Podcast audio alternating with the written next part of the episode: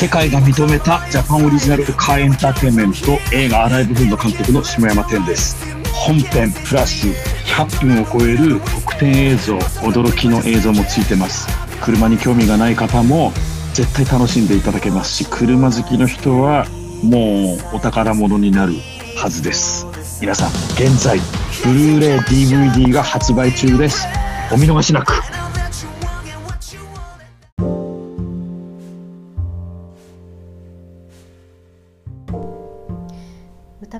送室です、えーこの番組はですね私手腕が日々思っておりますようなどうでもいい物事を適当にお話ししていく番組となっております、えー本日はですね8月の7日でございますね、えー花の日。単純。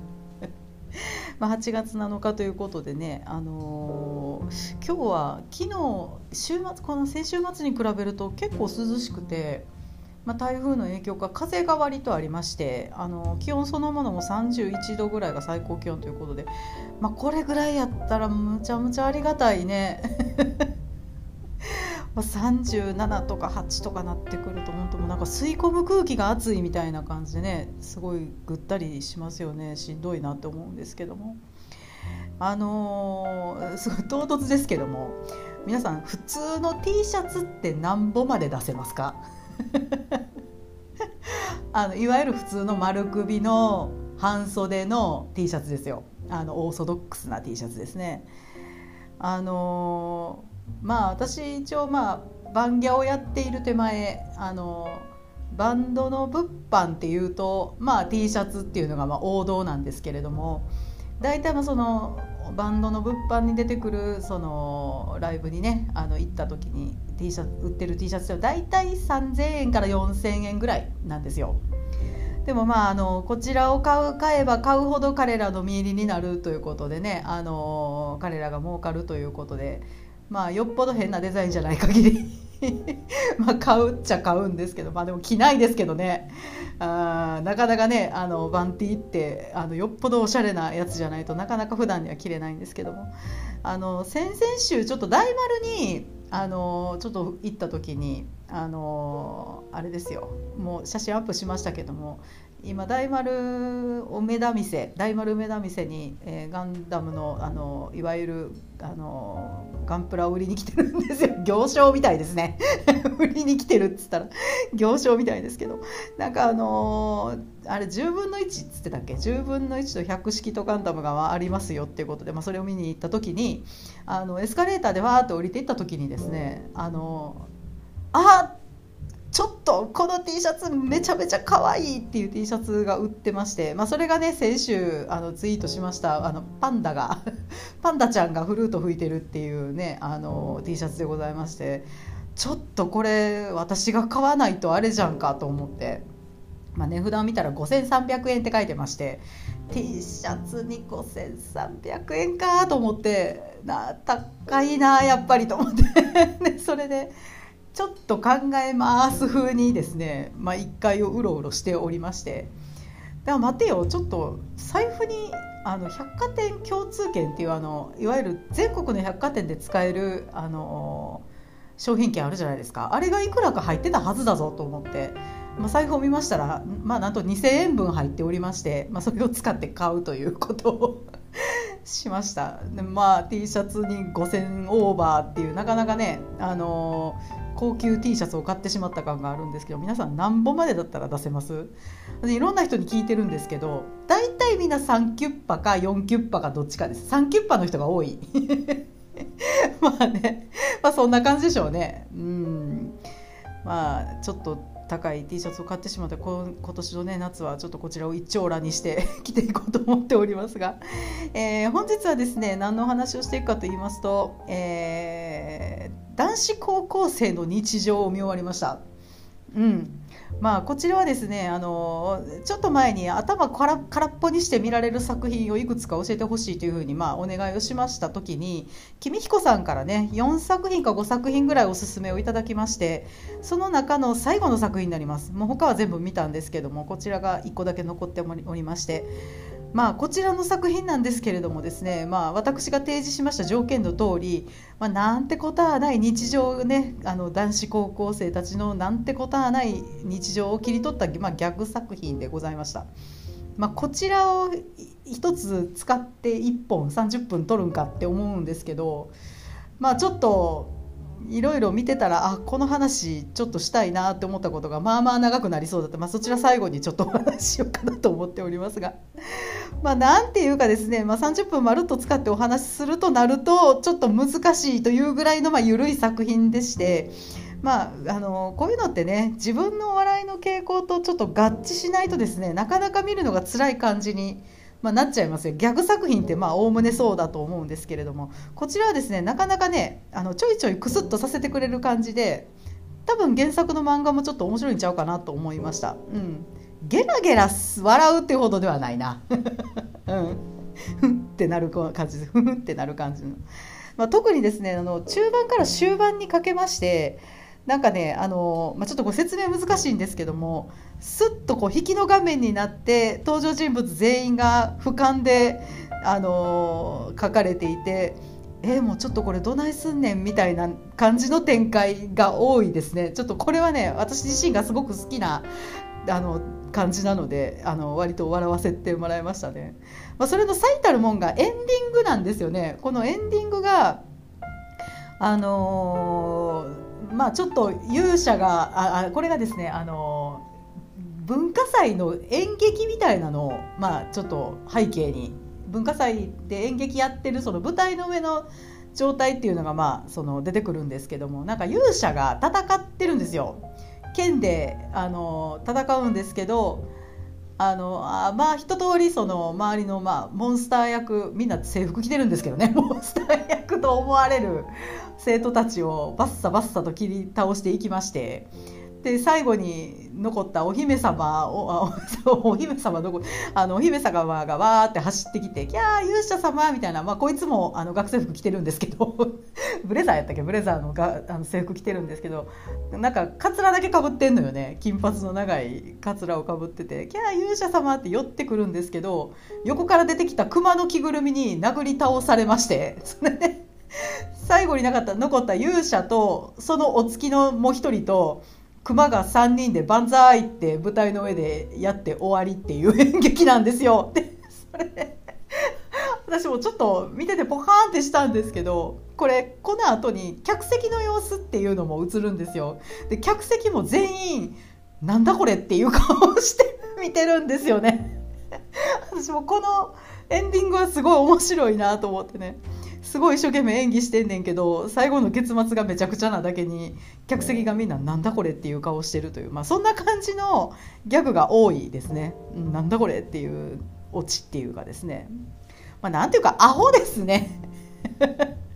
まあ男子高校生ってこんな感じなんかな。みんなここまでアホなんやろか。分からんけどでもこの作品のいいところはすごいね好感が持てるなと思ったのはですね男子以上に女子もアホに描かれてるんですよ。すっごいアホな描かれ方しててそこがすごいいいなと思いましたね。なんか女子の方が賢く描かれることってまあ割と多いですけど女子も相当アホでした。まあ高校生ってね総じてアホなんでしょうけれどもね。私自分自身が結構なんだろうな割とうんちょっとませがきませがきのまま高校生になったっていう感じでですねなんか割とこうなんか分かりもせんのにフランス文学を読んでふふってしてるような感じの子だったのであんまり、まあ、それがアホかって言われると、まあ、アホですよね そういうアホなことっていうのは結構あったんですけどこういうなんかこう底抜けに能天気なアホっていうことはあんまりせんかったなと思ってね見ながらね思いました。うん。なんかねあの美大あの美術大学に行ったことね交換日記してましたね高校の時に。で普通のノートで交換日記してたんですけど普通交換日記ってなんなんかこうあったことだとか思ってることとか書くじゃないですか。まさにポッドキャストみたいなもんですよね。でもそんなんじゃなくて雑誌とかチラシとかから切り抜きをしてコラージュをしてあのなんかこうめっちゃアーティスティックな交換日記やってましたね、うん、すごい面白かったです。それはすごく印象に残ってますね、うん、その一緒にやってた彼女もすごく楽しくてあのこれは2冊目3冊目っていう感じでねすごい2人でねやってましたね。楽しかったですこれは。でもなんかねアホっていうのはこういうことじゃないんですよね。うん。であそうなんですよ。でコラージュというとこれ全然話変わるんですけど全然関係ないんですけどね。あの私いとこがあのドイツに留学しておりましてあの昔ね。でそれでその彼女がその、まあ、E メール E メールでやり取りをしてた時に、まあ、その無印のお菓子が食べたいっていうふうに言ってきたんですよ。で、ね、もうか無印のお菓子美味しいじゃないですか。でもおお分かったっつって。で、まあ、彼女のリクエスト通りにですね、まあ、よっしゃ詰め合わせをね送ってやると。でで無印のおやつお楽しみボックスっていうのをこしらえまして送ったんですよ。でこの時に、まあ、なんでかわからないんですけどまあ、その高校の時にやってた交換日記よろしくですねあのチラシやら雑誌やら新聞からあのいろんなものを切り抜いてコラージュして送ったんですよね。外箱にですねコラージュを作って送ったんですよ。でもこれがですね、まああの中に政治家の写真がちょっと入ってまして、まあ、これが検閲にちょっと引っかかってしまいましてですね。でなんか送ってからしばらく経っても届いたって言ってこねえなって思ってたらですねいやまだ来ないよ来ないよと。ねあの言ってましたもうなんで届かねえんだろうなって思っててる頃にはですねそんなコラージュをして送ったことなんて覚えてないんですよ。もう忘れてしまってまして。でなんで届かないんだと思って腹立ててたんですけどね。まあ、ある時届いたっていうふうに、まあ、彼女からあの一報来まして外にですねその怪しいとかね要開封検閲みたいな感じのスタンプがベタベタ押された状態で来たって言ってましてあそういや変なコラージュして送ったなみたいなね。やっちまったなと思いましたね。うん。まあ国際郵便担当の人も、まあ、いざ開けたらお菓子しか入ってないしね。どう見ても。さぞかしなんやねんって思ったことでしょうね。まあこれもある意味アホなエピソードと言えるかなと思うんですけども。まあでも若い頃のアホエピソードとしてはちょっとパンチが弱いですね。まこの程度のことぐらいしかしていないということでね、まあ、お許しいただければなと思います。その程度のやつです。ま、話は戻しまして、まあ、この男子高校生の日常ですけれども、まあ、この作品、まあ、珍しい特徴としては何でしょうねあのねあの一番最初第1話見始めた時におって思ったのはサンライズとスクエア・エニックスのダブルネーム作品なんですねこれね。うんあ結構珍しいと思ってあの見ておりましたね。第1話からあの思いっきりガンダムカラーのザクっぽいのとかが出てくるんです さすがサンライズ作品と思いましてであとはもうその明らか、ま、最初に言いましたエンディングなんかがそうなんですけども「ドラゴンクエスト」っぽい話とかも出てくるんですよね。うんまあ、それでああなるほどサンライズとスクエア・エニックスなんだなと思ってね見てました。で、まあ、日常系の本当にごくごく日常系なんですよねこれね、まあ、緩い作品なんですけども、まあ、サンライズもこういうのやんねやなと思ってねあのふーんと思って見てました。探したら他にもあるんでしょうねきっとね。いろいろ手がけてんねやなと思ってね。ま、日常系って結構手堅いというか割とね、あの、必ず毎毎なんていうの毎シーズンありますよね、うんまあ、手堅い作品なんやろうなと思います。でこちらですねギャグ漫画が原作みたいなんですけどもその割には登場人物がねすごい多いですね、うん、ちょっと覚えるのが難儀しましたね。しかもですねまあまあ大物な声優さんたちが名を連ねておりまして、まあ、どのキャラクターも、まあ、どっかで声聞いたなっていうキャラクターばっかりでもうめちゃくちゃ豪華でしたその辺は。うん。で主人公がですね忠国君という、まあ、黒髪の男の子なんですけどもこの子影が薄いんですよ。本当影薄くてですねあのね出番がない回とかある。ほんまに主人公かなっていうぐらいなんですけどまあ没個性な感じですよ。そこまで、まあ、アホやるけど底抜けのアホではないっていう感じですね。普通の子っていう感じでしたね。でまあ、あのどう考えてもこいつが主人公やろっていうのが、まあ、忠国君のお友達である秀則君っていう、まあ、眼鏡の男の子なんですけども、まあ、こちらはですね、あのー、最近で言うと、まあ、RRR の日本語吹き替えで、まあ、ビーム役をおやりになっていらっしゃる杉田智和さんがご担当ということでねもう何をか言わんやっていう感じですよねもうあの中の人の名前見たらあこいつがメインで喋りよるんやなっていう 気がしますよね。まあどこまでアドリブなのか脚本通りなのか分からんぞというぐらいのまあ自由度でですね、まあ、結構バリバリ笑いをね取りに来ますね。まあ、この秀則君はなかなかいいボケ役でしてうんもう本当に面白かったですね、まあ、杉田さんがすごい面白くて。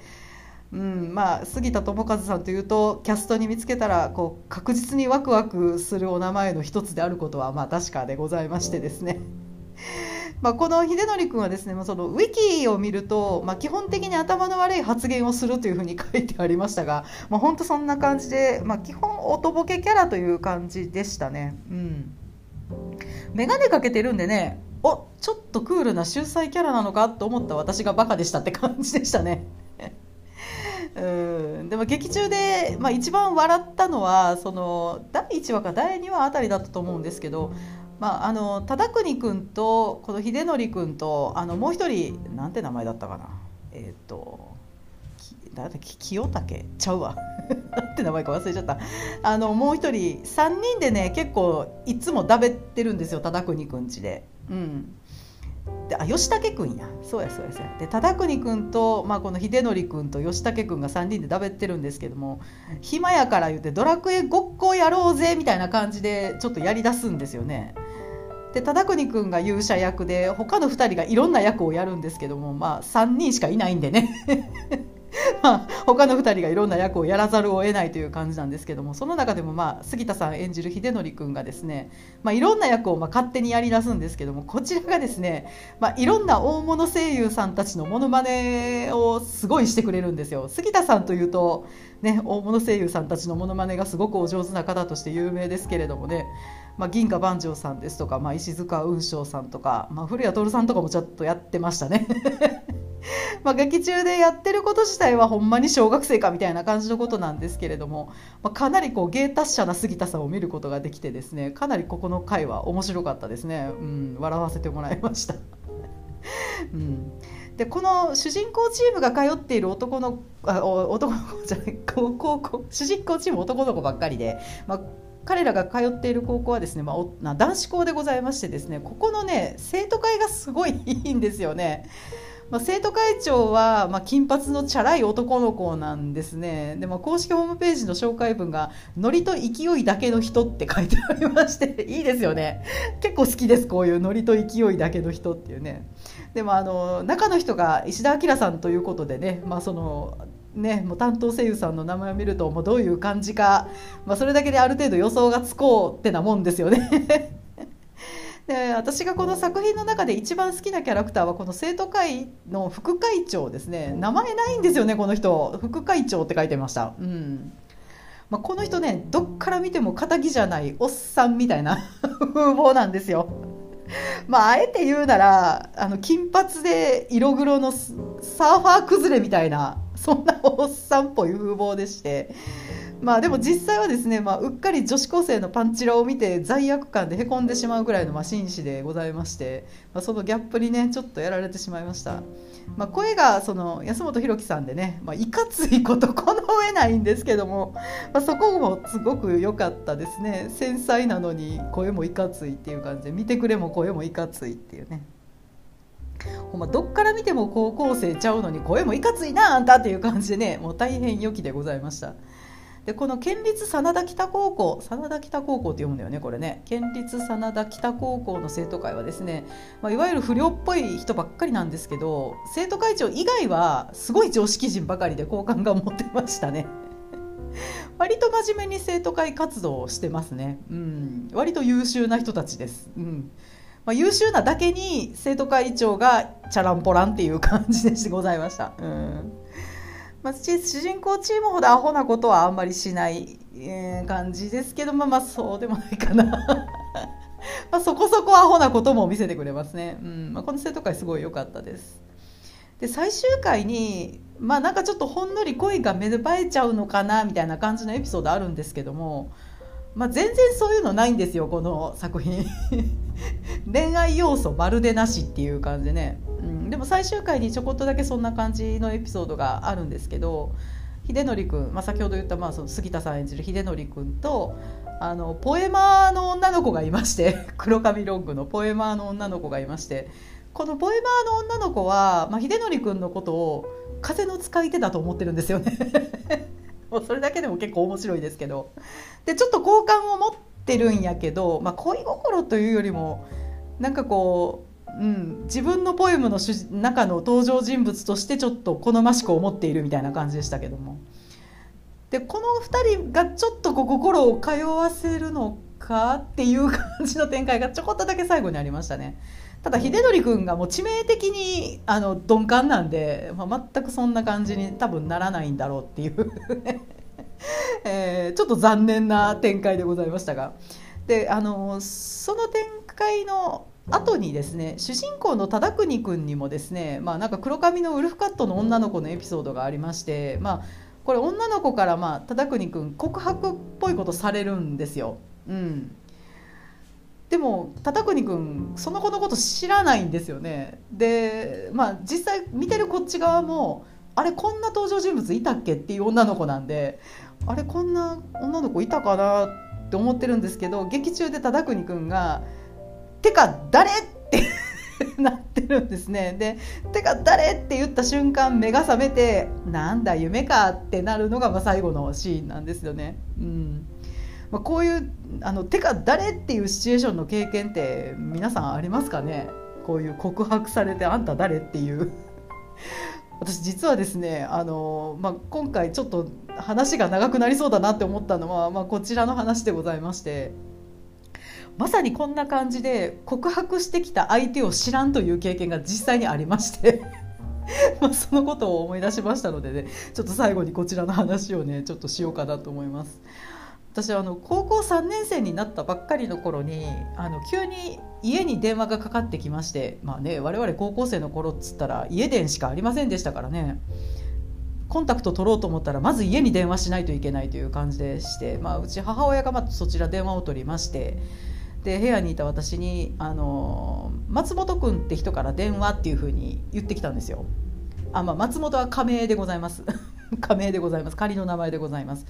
で私は「はあそんな知り合いおらんけど」ってなりながらですね、まあ、電話に出たんですよ。でもどちらの松本さんですかっていう感じでねあの出たんですけども。そしたらですね、まあ、向こうの言うことにはですねあの高校の1個上の松本だと言ってくるんですね。であの私高校の時もそうだそうだったんですけど交友関係がめちゃくちゃ狭い子だったので限られたもう友達そんなたくさんいらんやろってその頃から思ってる子やったんで こういう関係がめっちゃ狭くてですね違う学年に知り合いなんかおらんのですよ。おらんかったんですよ。でまさにてか誰っていう感じでですね。でまあその松本何がしですけれども、まあ、家に電話してくるぐらいですから私に何かしら用事があってかけてきたんですけど、まあ、まあ告白してきやがったんですね。うん。来やがったとか言うけど。いやいや知らんがなですやんか私からすると。誰っていうぐらいのねあのそんな名前の知り合いおらへんって思ってですねその告白されてもいやいや知らんがなってなって、まあ、知らんがなとはさすがに言えませんでしたけども。まあいや私あなた様のことは存じ上げませんで的な感じですね、まあ、ちょっと丁寧にやんわり返答しましたら向こうはですね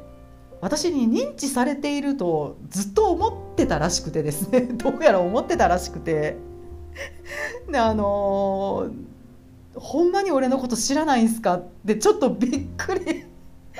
びっくりしてまして。で私もいやほんまに知らんわけですからね。いやもうすんませんけど知らないですっていう感じで。で何回かですねほんまに僕のこと知らないんすかっていやほんまに知りませんっていうのを、まあ、何度か繰り返しましてでそのままフェードアウトしてキラー張りました 今思うとねえまあ失礼ではあるけどでも知らんねんからどうしようもなくねっていう感じでしょ、でもまあその後、まあさらに電話がかかってくるとか、まあ、待ち伏せされるとかもそういうこともなかったんですけども。いやでも待ち伏せされても分からんもんね。知らん人やから。待ち伏せされても分からんけ分からんけどでもまあ怪しい人はいなかったんでね。身の回りに。多分そのままシューッとこうフェードアウトしてったんでしょうね。俺のこと知らんかったんやみたいなね。申し訳ないって感じですけども。で、まあ、こういう件がありまして。でそのね、あのこちらのその知らんがな事件の10年後ぐらいだと思うんですけど、まあ、10年後ぐらいにですねあこれもしかしてってなる出来事がね起こるんですね。であのあのこれは皆さんあるかなと思うんですけど電車でですね、まあ、同じ時間に乗り合わせる人ってまあいますよね、まあ、出勤の時とかだとまあおおむね同じ顔ぶれっていう感じだと思うんですけどあの帰ってくる時ですね、うん、夜。